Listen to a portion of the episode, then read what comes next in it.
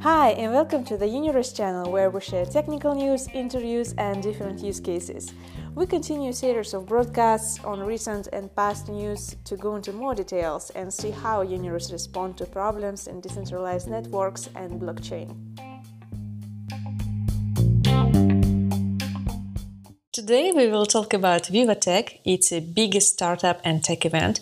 This year it was in Paris and one of our team members was there. So, actually, can you tell me what kind of involvement you had there? Viva Technology is basically an annual uh, tech festival, like which happens in uh, Paris, France, which attracts uh, all the tech talent from the entire Europe and, and like all the world. Uh, like what basically showcasing the various technological advancements all the way from software to biotechnology to AI to robotics and all that. So it's the annual tech event. So i have been visiting this viva technology from uh, like from the last three years. And i wanted this time that uniris represents and like showcase the technology of uniris. So yeah. So overall that was the intent of viva technology. Uh, so did you present uh, uniris oh yes so like i presented both uniris blockchain and biometrics to all the audiences who had come and I did a pitch of Uniris where I presented uh, like Uniris uh, to the people. So, what was your pitch? What was uh, what it was about? So, like like what as you know in Viva Technology, there are so many startups, like around six hundred startups were there, and uh, like a few of them were from blockchain, and a few of them were from like the biometrics.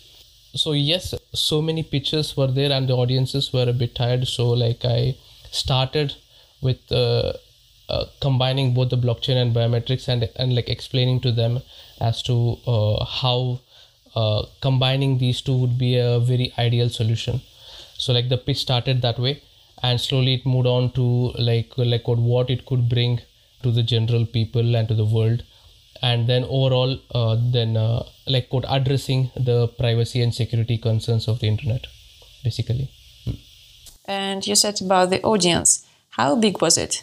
So, like the Viva Technology is a three day event. Oh, no, I think it's a four day event. Uh, and uh, the first day, uh, like around uh, 3,000 to 4,000 people attended.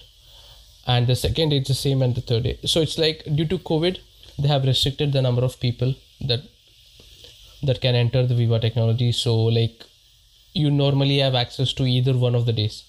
So, I went in the first day, like which was quite an important day. So, so yeah like overall i would say at least 10000 to 12000 people wow so many people and did they ask you any questions so like one of the persons asked me about the biometrics like if uh, like the biometrics technology with uniris is basically we put a finger inside the biometrics device and the biometrics device reads the like the internal vein structure of the finger so like uh, like he asked me what if uh, the like the finger is burnt or is cut uh, so then, uh, like I answered that the biometrics technology automatically detects the heart rate and also the blood pressure, through which uh, like it will uh, then decide to whether to like validate a transaction or not. Plus, even though if there is a like what something burnt, there are three measurements which are taken from the finger.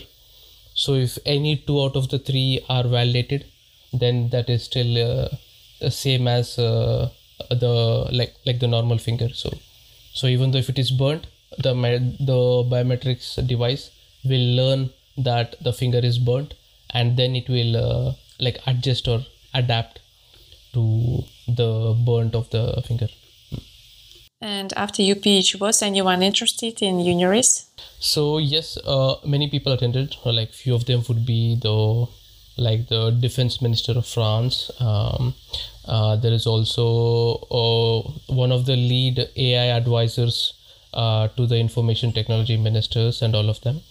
So yes, uh, there have been a few very important people to whom I like address the solution of Uniris.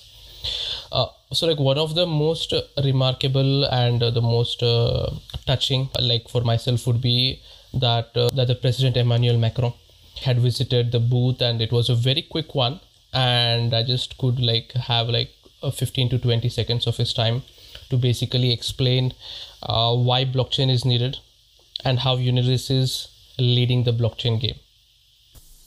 But how this happened actually uh, with this conversation with uh, Emmanuel Macron? Like Emmanuel Macron was giving a very important and a noteful keynote speech at Viva Technology.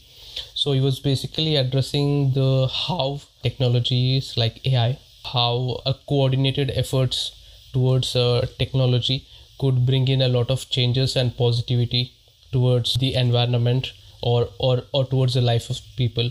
So like he was having a keynote and uh, and like almost 20 minutes before the keynote like like people talked of that the like like Macron would uh, come and to visit uh, like a few of the booths. So lucky for Uniris is that uh, we were placed in the very front of the booth facing Emmanuel Macron. So we were just opposite of that. So I was like probably I will not meet him but at least like let me just stand there and uh, yeah and talk to him if possible. So like just after the keynote he rushed like outside and then yeah it was uh, like i was one of like one of the very first few people who could just very quickly talk to him and yeah uh, have a photo and also uh, like and also give the one pager of uniris to him yeah. And what did he say? So it was yeah like it was blockchain biometrics. I was talking to him and i told him about uh, like the like the cryptocurrency UCO. And then his question was uh, uh, like what do you think of the crypto tax?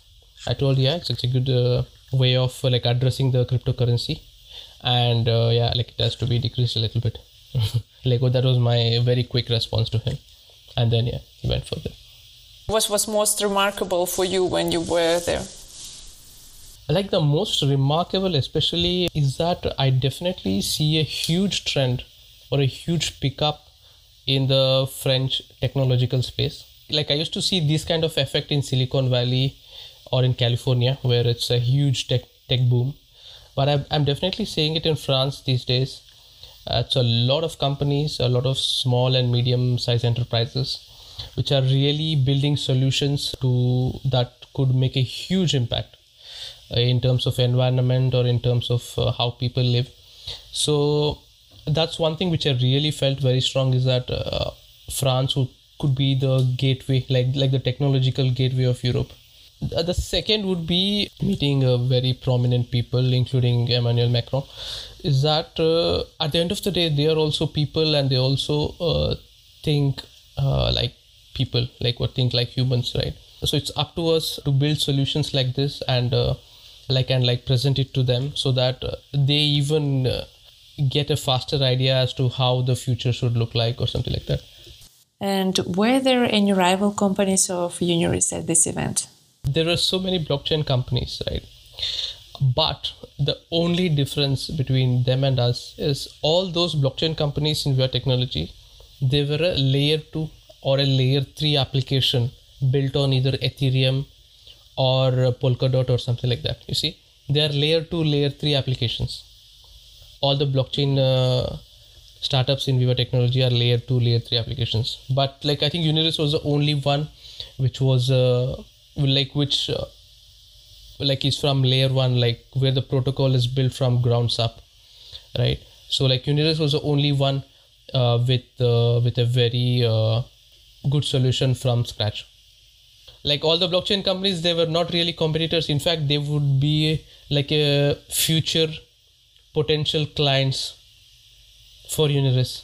Uh, they would be the future uh, app builders who are going to build on top of uniris so a few of them have uh, like really suggested and like want to build on top of Uniris blockchain after the mainnet. So like we are in discussions, in fact, with uh, two of them right now. One is towards building a IP IP app on the Uniris blockchain. IP, when I say IP, it's intellectual property, where intellectual property rights are built on the Uniris blockchain. Then the other one is towards the real estate tokenization. So there are two apps which we are uh, like which we have started to discuss uh, from the Viva Technology lead.